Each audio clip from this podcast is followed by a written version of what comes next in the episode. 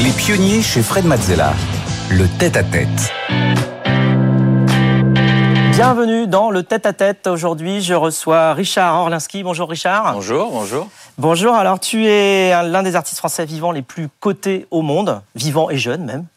Euh, tes immenses sculptures d'animal euh, pixelisées euh, sont un petit peu partout dans le monde, de, Paris à Miami, euh, en passant par Courchevel. Et tu dans des centaines de galeries dans le monde, évidemment. Et tu es surtout bien plus qu'un sculpteur, puisque tu es multiforme. Pour toi, ce qui compte, c'est l'art. C'est même l'art, l'art partagé par tous. Donc, tu es également comédien, tu es également musicien, tu, fais des one-man shows et tu fais des dessins animés. Tu vas nous parler de tout ça. Alors, tu connais le principe de l'émission. But, c'est d'aller explorer les émotions que tu peux avoir derrière ce que tu fais, parce que ce que tu fais, on le voit. Et ce qui nous intéresse, nous, c'est de savoir d'où ça vient, tout ça. Euh, savoir comment eh bien, on arrive à faire des choses que les autres n'ont jamais faites et qu'on voit euh, bah, à la fois tout le travail, toute la passion et toute la- l'anticipation que ça demande. Euh, donc, euh, on va pouvoir explorer tout ça. On aura quelques interventions de Stéphanie qui viendra nous montrer euh, quelques passages de justement de ton parcours. Et on va commencer par le début. Alors, tu es né le 19 janvier 1966. Euh, bon anniversaire, à quelques jours près. Ouais, c'est pas loin, c'est Ouais. pas loin. Euh, tu as grandi à Paris. Euh, Est-ce que tu peux nous parler brièvement de ton enfance, ce que tu en retiens? Euh, mon enfance à Paris? Ah, euh, Oui, bah, je suis là à Paris, j'ai jamais bougé de Paris, donc en même temps c'est assez simple. Il n'y a pas de, eu beaucoup de voyages. Non, écoute, en enfance assez euh, assez simple, esprit de compétition jusqu'à l'âge de jusqu'au CM2, avec toujours vouloir être le premier, Compétition scolaire ou compétition Scolaire, scolaire, euh, scolaire, course Scolaire, scolaire. Ben, cou- oui, course aussi. J'ai fait. Ben, c'est oui. J'étais très. J'étais dans la compétition très très tôt et je me suis juste que je me suis mis tout seul en tête. C'est assez drôle. Euh, ben, en 2000, euh, je sais plus combien, mais à l'âge de 11 ans, j'étais champion de France de de course euh, de vitesse. Euh, j'ai été champion de France de 100 longueur.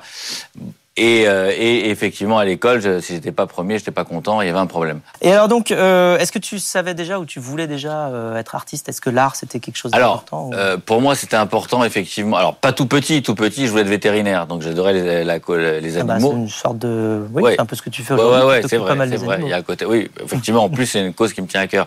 Mais euh, non, non, je voulais être vétérinaire tout petit. Et ensuite, effectivement, avec le temps, j'ai, je voulais me diriger vers une carrière artistique. Alors, c'était pas forcément de la sculpture, de la peinture. Ça pouvait être effectivement, comme tu l'as dit tout à l'heure, euh, euh, du théâtre, euh, du cinéma, de la musique. J'aimais tout- toutes les formes d'art en réalité. Que, et pour moi, d'ailleurs, l'art, c'est quelque chose d'universel. Il y a pas, il y a des petites variantes, mais tout ça, ça ne fait, ça fait qu'un seul. Et d'ailleurs, si on revient d'ailleurs dans les anciens, l'ancien, temps, l'art, c'était quelque chose d'assez généraliste. C'est aujourd'hui où on met des cases, où tout est séparé, où voilà, mais il y a peu de crossover quoi.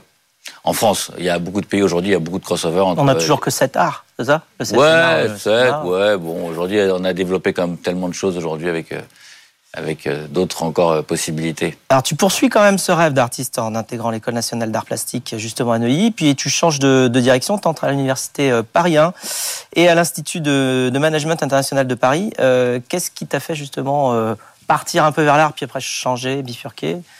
Euh, Ouais, c'est ça. C'est juste des... matériellement, il faut, survivre quoi. Faut et l'art, c'est l'art est difficile. Bah oui, c'est quel que soit l'art, quand t'es un comédien, t'es t'es un musicien, t'es t'es saltimbanque, hein, t'es caché, etc. Ouais, c'est difficile, ça vient, ça met du temps quoi. Ça met du temps. Euh, moi, quelque part, euh, j'avais une envie de, de, de sortir de d'où j'étais, puisque j'étais en plus entouré, comme je te l'ai dit, de, de gens qui avaient les moyens. Moi, mon, je me souviens encore que quand j'étais en sixième, c'est mon pote qui me payait euh, le McDo le, le mercredi ou le samedi après-midi et le et le cinéma. Tu vois, donc euh, c'était quand même. euh, Alors aujourd'hui, ça paraît impensable, ça n'existe pas, mais à l'époque, c'était beaucoup d'argent. En fait, je veux dire, c'était, on est, ça a beaucoup changé aujourd'hui.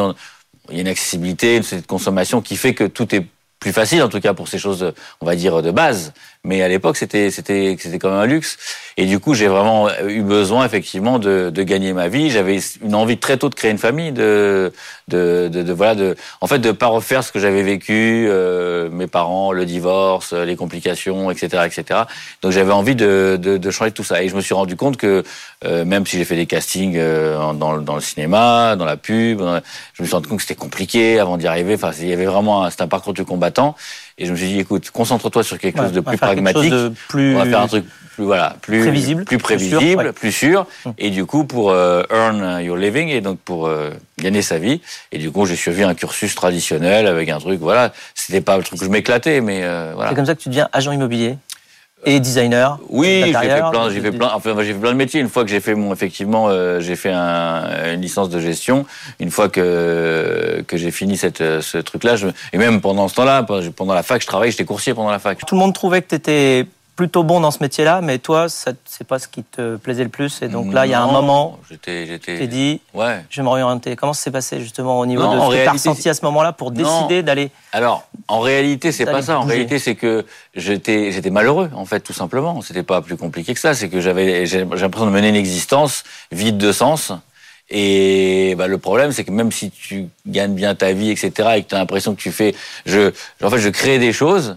Et puis au bout de, je m'en désintéressais très rapidement. Donc j'ai- j'ai- j'aime bien. Je suis un développeur, je suis un, entrepreneur, donc euh, j'aime bien euh, le début de l'histoire, mais dès qu'on a passé, euh, dès qu'on a passé quelques jours après, ça me, je me désintéresse et je me dis que je sers plus à grand chose finalement. Donc euh, le Ouais, toi, tu, tu sentiment de- sers au démarrage Voilà, pour après, poser les, jalons, la direction, la vision. Voilà. Et, et, et je me suis dit, mais c'est dommage d'utiliser que, que 5% ou 10% de ses capacités et ça, et ça me passionne pas. Et donc, je me suis dit, à un moment, euh, j'étais triste, j'étais pas bien, j'étais, euh, j'entrais le soir, j'étais mal chez moi, j'étais, j'étais dans un costume qui paraissait assez joli avec euh, une belle voiture, une belle maison, une belle famille, mais c'était pas le, ça n'allait pas.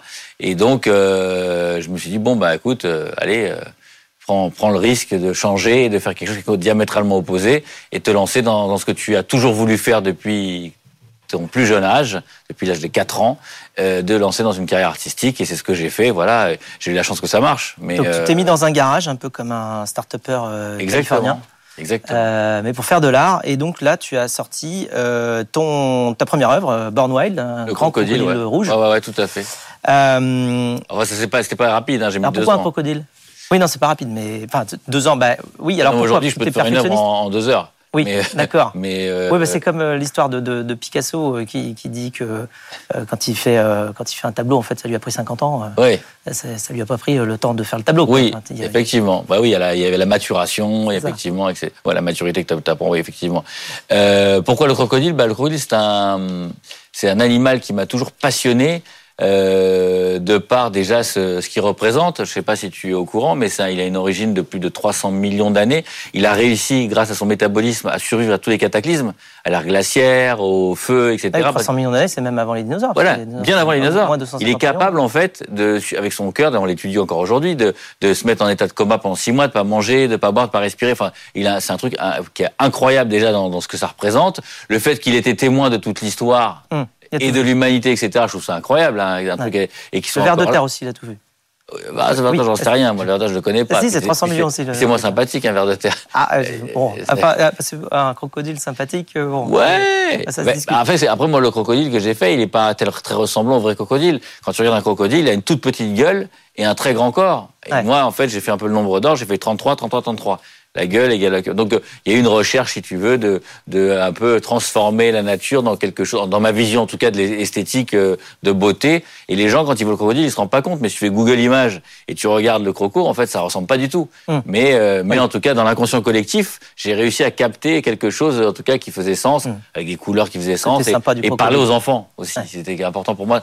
J'étais très attaché à parler aux enfants très tôt, en fait. Voilà. Et alors, tes sculptures sont devenues iconiques. Stéphanie. Des sculptures euh, iconiques euh, que l'on a tous croisées au détour euh, d'une rue euh, à Paris, dans les stations de ski, à la FIAC ou encore à la télévision. Parmi elles, vous en avez parlé, il y a le crocodile en résine rouge, euh, le kong, la panthère, l'ours, euh, le lion, le requin et j'en passe, un bestiaire hyper flashy et géant, mais pas uniquement.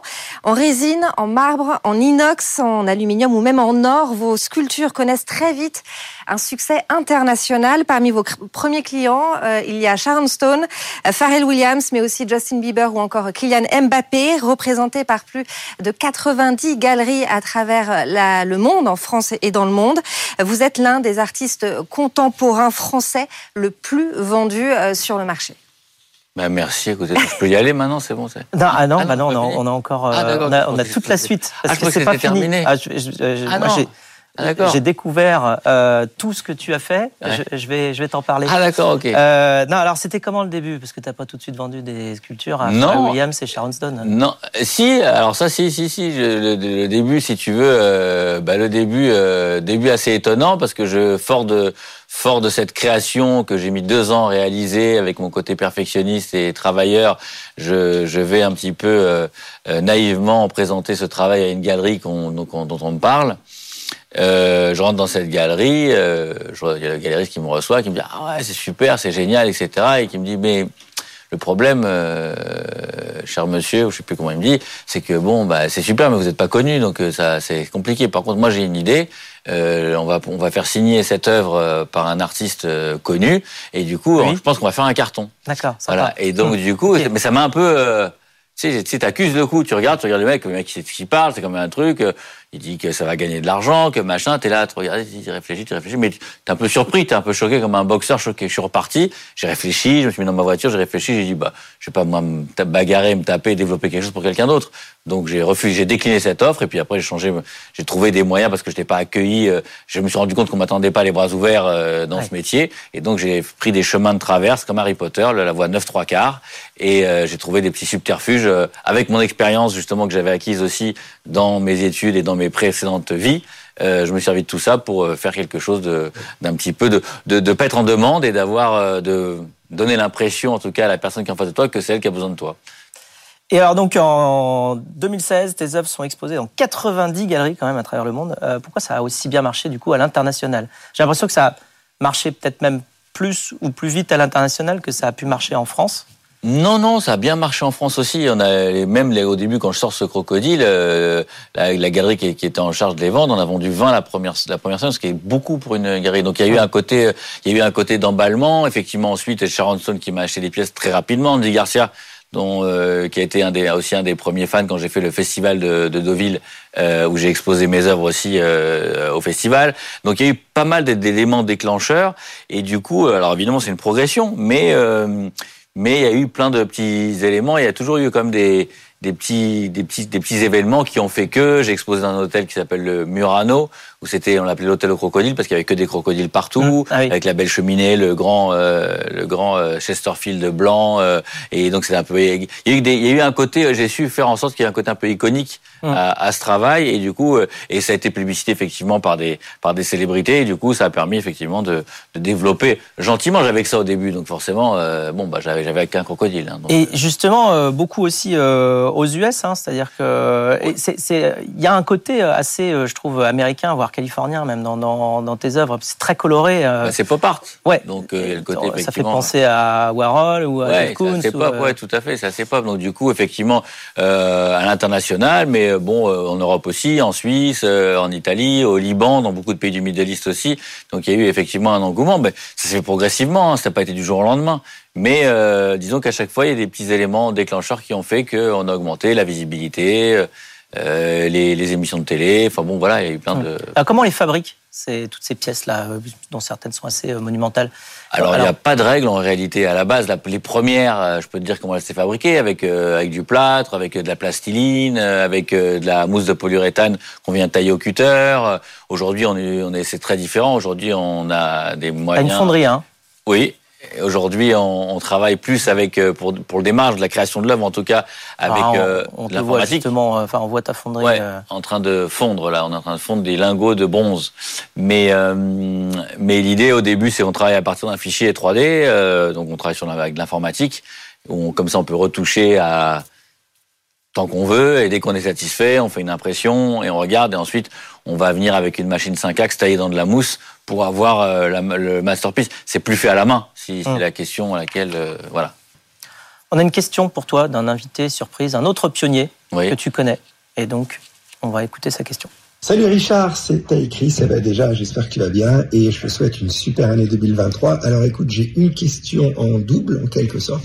Alors on sait, tout le monde connaît tes œuvres avec euh, ces sculptures un petit peu carrées avec des bords carrés. Alors la première question c'est comment tu as fait pour trouver cette, euh, cette, euh, cette œuvre un petit peu originale qui fait comme ça des sculptures carrées, qui est devenue clairement ta marque de fabrique? Et finalement la deuxième question, comment tu fais pour ne pas être enfermé dans ces sculptures carrées et justement totalement te réinventer et pas devenir euh, un artiste trop commercial. Tu vois ce que je veux dire? Donc j'imagine, en tant qu'artiste, on doit vouloir toujours se réinventer et à la fois toucher le plus grand nombre en quelque sorte pour, pour, pour vendre ses œuvres, mais à la fois rester toujours extrêmement trendy, extrêmement voilà unique par rapport à ça. Donc comment tu fais pour mélanger ces deux mondes? C'est une belle question, ça. Hein euh, bah, bonne année à toi aussi, si tu entends l'émission, en tout cas. Euh, il la regardera, c'est sûr. comment Il la regarde Bon, ça va. Donc, et voilà. Et puis, ça avec grand plaisir que, que, que l'on se voit cette année. Euh, alors, la première des questions, c'était comment j'ai trouvé le style. Ben, c'est très simple. En réalité, pour être tout à fait honnête, euh, c'est une anecdote. Hein, comme ça, tu vois, la vie, c'est fait d'anecdotes. J'ai un de mes collectionneurs qui est fan de panthère qui a toutes les panthères, toutes les formes de tous les artistes, etc. Et moi, pour moi, la panthère, c'est un animal qui m'inspirait pas à la base, parce que la panthère, quand tu regardes bien, c'est une espèce de grand chat avec une toute petite tête. C'est pas super. Euh, enfin, tu vois, c'est c'est un chat euh, allongé avec une petite tête. Enfin, c'est pas le truc le plus incroyable.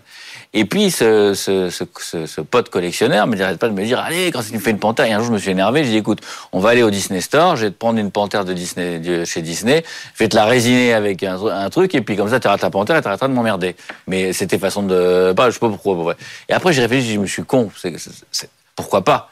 Et donc, c'est pas, pas. Et donc, j'ai réfléchi, j'ai commencé à dessiner euh, une, un, un, un, animal assez féminin avec euh, associé à une femme parce que pour moi la panthère c'est un côté un, peu sensuel. Et en changeant complètement les proportions. J'ai euh, multiplié par trois par quatre la tête j'ai équilibré etc et puis je me suis dit j'avais envie de faire un truc du coup un peu euh, style néo-futuriste. Un peu dans la guerre des étoiles avec tous les formes un peu effectivement etc et reprendre aussi un peu le style des années 30 et donc c'est là que j'ai je me suis servi un peu du cubisme aussi, inspiration, Braque, Picasso, enfin tu vois. Et donc tout ce mélange de choses a fait qu'est sorti cette euh, cette panthère à facettes. Et, et, c'est la première fois que j'ai fait ça. J'ai dit putain mais c'est génial. Et du coup euh, je l'ai remercié. Je lui dis tu vois grâce à toi et grâce au fait que je t'ai plus ou moins mal parlé, malmené sur ton parce qu'il me à chaque c'est toutes les semaines il, disait la panthère, la panthère, la panthère. Et donc du coup ça m'a fait cette, cette, création et ça a été un vrai un vrai best-seller et un vrai succès. On l'a sorti, on l'a inauguré, euh, je sais plus quand, en 2010 je crois. Euh, euh, c'était au Fouquet, je crois. Et du coup, euh, et du coup, c'était un super truc et ça, ça a cartonné, ça, ça a super bien marché. Donc ça, c'est pour répondre à la première question.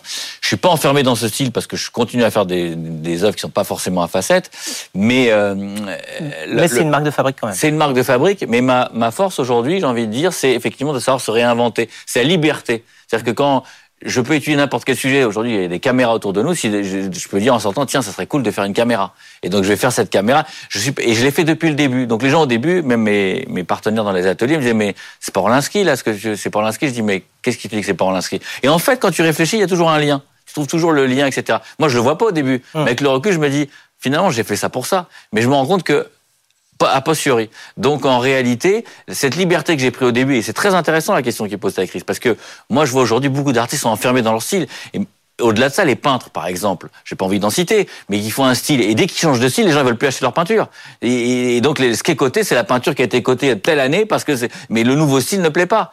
Et moi, comme dès le départ, j'ai insufflé des trucs, j'ai travaillé sur l'armée russe, j'ai travaillé sur sur la guerre froide, j'ai tellement et, j'ai tellement étudié de domaines différents sur effectivement les, animaux préhistoriques, sur euh, euh, les vêtements, les jeans. Donc j'ai tout ce qui me passait par la tête, j'ai eu envie de pouvoir le, le concrétiser, le matérialiser, ce qui fait qu'aujourd'hui j'ai une vraie liberté d'expression. Et puis aussi dans les techniques, quand je fais des panthères ajourées avec les, le côté des dentelles que je que je que je viens réétudier. Et euh, et puis on a aussi un phénomène dont il n'a pas parlé qui nous pousse aussi à, se réinventer, c'est la copie. Hum. Parce qu'il y a tellement de copies à travers le monde. Je pense c'est un des artistes les plus copiés au monde depuis de l'histoire de l'humanité. Pourquoi? C'est pas parce que c'est j'en suis pas fier ni quoi que ce soit. C'est parce que comme ça se vend et que les gens sont capables je dis pas la non-culture, mais qui sont capables de vouloir avoir la même pièce et payer des milliers d'euros pour quelque chose qui, qui, vaut rien finalement, euh, bon, c'est un phénomène qui est, qui est, très actuel. Donc tu vois que dans des pays, tu vois même euh, dans des pays, euh, des euh, mais plein. Tu vas en Turquie, au Maroc, euh, en, euh, en, Chine, même dans des stations balnéaires à l'époque, voilà, d'Europe de, l'Est, où tu vois des trucs tout, tout est faux de A à Z, quoi. Et il y en a, il y en a partout. Et alors tu te réinventes tellement. Un jour, tu te dis, il faut que je sorte aussi de mon domaine de sculpture, parce qu'en fait, la case sculpture, elle est trop petite quelque part pour une expression artistique globale. C'est même en discutant avec euh, Ruquier, tu mmh. m'avais dit que euh, Ruquier t'a dit je veux bien te faire passer dans mon émission, mais je sais pas dans quelle case te mettre. Et donc euh, c'est le déclic. Tu te dis je vais me diversifier, je vais sortir de la case sculpture. Puis d'ailleurs il n'y a même pas trop de cases. et tu te lances dans la musique. un premier single Heartbeat avec Eva Simmons, suivi de plusieurs autres et ton dernier single qui s'appelle Icy avec Nicky Jam et Tory Lanez. euh, qui est sorti en juillet 2022 et dont on va euh, écouter justement un extrait.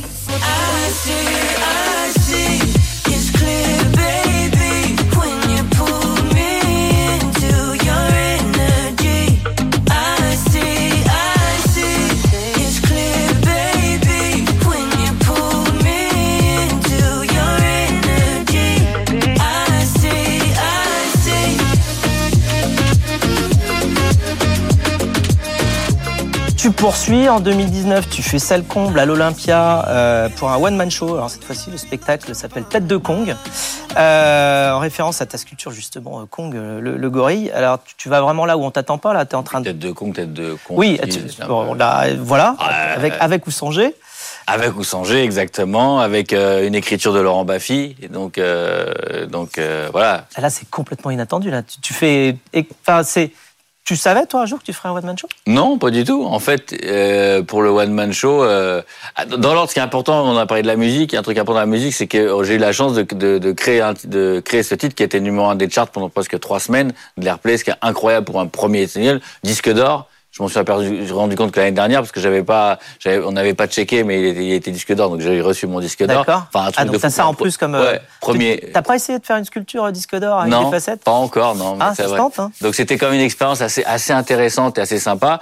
Et aussi, euh, pourquoi je parle de ça, c'est c'est pour aussi un truc un peu anecdotique, c'est que j'avais fait d'autres sons avant, mais dont j'étais pas fier. Et j'ai eu des problèmes d'ailleurs avec mon entourage parce que j'avais créé des sons, c'était clippé, ça devait sortir. Et au dernier moment, c'est ça aussi, c'est important, le libre arbitre et les, déclen- les déclencheurs et les émotions et tout ce, que, tout ce dont on peut parler, c'est que quand t'es pas fier de ton projet, eh ben j'avais un truc qui me dérangeait, j'avais une boule dans le ventre, ça n'allait pas, etc. Et au dernier moment, j'ai dit à tout le monde, euh, je- on Ça sort sort pas, pas. j'arrête pas, ça, ça, ça, ça va pas marcher, ça me plaît pas. Et tous, ils m'en ont voulu, etc. Je me dis, tout le monde a été payé, euh, on doit rien à personne, donc donc on a arrêté. Ça, ça a fait beaucoup d'histoires, mais qu'est-ce que je suis content parce que finalement un an après, je sors ce son et qui, et je- il y a- qui aurait jamais eu la carrière de l'autre. Donc tu vois, je pense que dans la vie, il y a aussi des, des espèces de micro échecs provoqués ou non, mais il faut être très, faut s'écouter beaucoup, quoi. Euh, tu évolues d'art travail style, tu as même fait évoluer euh, ton art, tu as des œuvres en, en NFT, euh, tu as, essayé ça aussi, et finalement ta place elle est un petit peu partout euh, où l'art euh, se transmet plus facilement au plus grand nombre. Stéphanie? Oui, effectivement, en 2021, vous êtes nommé officier de l'Ordre des Arts et des Lettres par la ministre de la Culture Roselyne Bachelot. La même année, vous sortez une série documentaire intitulée euh, Sur les murs consacrée au street art. Euh, C'est sur euh, TV5 Monde, dans laquelle vous mettez en lumière les artistes francophones en Europe et aux États-Unis, mais pas seulement dans le reste du monde également. La deuxième saison est sortie en octobre dernier et c'est aussi à la fin de l'année dernière euh, que vous avez que vous vous êtes produit sur euh, la scène de la Comédie de Paris, dont euh, ce spectacle intitulé Cabaret avec un K. Vous revenez notamment durant ce spectacle sur votre parcours évidemment, mais aussi avec des, des petites anecdotes sur l'histoire de l'art, je crois. Absolument, oui, je raconte euh, des choses sur l'histoire de l'art. Bah oui, les gens, ce qui est sympa, c'est qu'ils aiment bien apprendre des choses. En fait, il y a, un- il y a une. Alors, c'est un public qui est, qui est assez hétéroclite en réalité parce que euh, c'est des gens qui m'ont connu dans la musique, qui m'ont connu dans l'art, qui sont des des, des clients du shop. euh, c'est vraiment, euh, voilà, il y a tous les âges. C'est, euh, de 7 à 77 ans avec des, des, des milieux différents. Donc, c'est assez marrant parce que je réunis des vraiment un public. Généralement, un artiste, il a son public. On connaît le public de Bigard, on connaît le public de voilà de genre de, de Kev Adams. Euh, moi, vraiment, mon public, euh, c'est vraiment c'est composé de plein de choses différentes. Donc, il faut arriver à plaire à tout le monde. C'est Ah, c'est un peu comme tu as pas mal d'amis, euh, quand tu as plusieurs groupes d'amis et que Ouais. tu fais ton anniversaire C'est et très que compliqué. C'est comme tu sur mes réseaux. C'est compliqué parce que quand je parles. trop de sculptures, eh ben ça fait chier les autres. Quand je poste trop de lifestyle, les gens ils veulent des sculptures. Donc en fait, vu, quand t'as comme ça plusieurs vies, c'est très compliqué que ça satisfaire tout le monde. Mais du coup, j'essaie de distiller effectivement quelques petites anecdotes sur l'art, quelques petites choses sur, sur ma vie. Et voilà, j'essaie de, on essaie de faire plaisir à tout le monde. Mais franchement, l'exercice pour le coup, il est pas facile. Tu fais beaucoup de collaborations avec euh, des marques, euh, de Lancôme à Disney, euh, euh, notamment. Et tu, bon, tu as aussi d'autres projets. Tu vas lancer un dessin animé, c'est ça, dans quelques temps là? Alors, je fais beaucoup de collaborations. Dans les grosses collaborations, il y a Hublot aussi, il y a Bic, qui est quelque chose qui est, qui est, qui est assez important, mais j'en ai effectivement beaucoup d'autres. J'adore faire les collaborations, de donner une nouvelle image. Je trouve que ce mariage entre une marque et, et un artiste, elle est incroyable. Et on peut faire tellement de choses sympas. Il faut qu'en tout cas, ça soit, euh, il faut que ça soit un vrai un mariage. Euh, et effectivement, euh, on a un, un dessin animé. euh, Qu'est-ce que tu vas chercher avec le dessin animé? Tu vas chercher de nouveau? Bah, le dessin animé, c'est encore une forme d'expression qui est- que je trouve géniale. Déjà, déjà euh, des messages, parce que déjà dans un dessin animé avec du sens, c'est un, un format famille où on va avec, euh, euh, euh, on a des messages sur protection de la planète, euh, on a des messages de la bienveillance pour les enfants, les parents. Enfin, on a, Oui, tu as plus d'express, t'as un espace où tu peux rajouter du ah texte. bah oui, tu Ouais. rajoutes du texte, tu rajoutes des, messages. Enfin, c'est t'as- il y a des vraies vertus, si tu veux, bienveillantes, euh, éducatrices, formatrices. Enfin, l'avantage, c'est ça le dessin animé, c'est que ça peut te permettre de, de communiquer avec le plus grand nombre encore. Moi, toujours, j'aime bien communiquer. C'est mainstream, euh, c'est accessible à toutes les bourses. Donc, euh, bon, il y a quand même beaucoup de paramètres qui, qui, re- qui rejoignent mon univers. Et c'est animé, tu peux faire, moi, mes sculptures, elles bougent pas. Donc euh, là, l'avantage, c'est que tu peux faire bouger, euh, tu peux faire vivre en tout cas des, des caractères, ce qui est quand même plutôt sympa. Et on a beaucoup de chance parce que tu as aussi fait des livres. Alors, tu as fait celui-ci. Ce livre-là, qui est très grand et qu'on ne peut plus acheter d'ailleurs, parce qu'il y a Ouais. euh, 2500 exemplaires, euh, qui est très, euh, très marrant. Mais aussi un livre que tout le monde peut se procurer qui s'appelle euh, Pourquoi j'ai cassé les codes Pourquoi j'ai cassé les codes. Alors, pourquoi? Parce que j'avais pas le choix. J'ai pas eu Ah le bah choix. voilà, réponse. simple. Sinon, je n'aurais pas cassé les codes et peut-être que j'aurais pas eu la carrière que j'ai aujourd'hui. Et dedans, tu reprends euh, tous tes mantras, la valeur du travail, euh, savoir compter sur soi, euh, Ouais, en le fait, timing qui est En très fait, important. l'idée dans ce livre, c'était pas tellement de faire une, une biographie ou une autobiographie. L'idée, c'était de, de vraiment pouvoir apporter à ceux qui en ont envie euh, des, des tips euh, et des conseils euh, dans leur vie de tous les jours. Et donc, à chaque paragraphe, à chaque chapitre, je clôture effectivement parce que moi, j'ai appris. Alors, je dis pas qu'il faut le suivre à la lettre, mais en tout cas, ça a aidé puisque j'ai reçu beaucoup, beaucoup de courriers, de courriels suite à suite à ce, ce, ce livre. Et beaucoup de gens m'ont dit que ça les a beaucoup aidés, en tout cas, dans, dans leur vie. Donc, même si j'avais pu aider deux personnes, j'aurais été content, ça m'aurait suffi. C'est que le, le, le boulot était fait. C'est vraiment l'idée de, de, de, de partager avec le plus grand nombre et de pouvoir, euh, en tout cas, donner euh, un aperçu de ce que moi j'ai vécu et peut-être gagner du temps.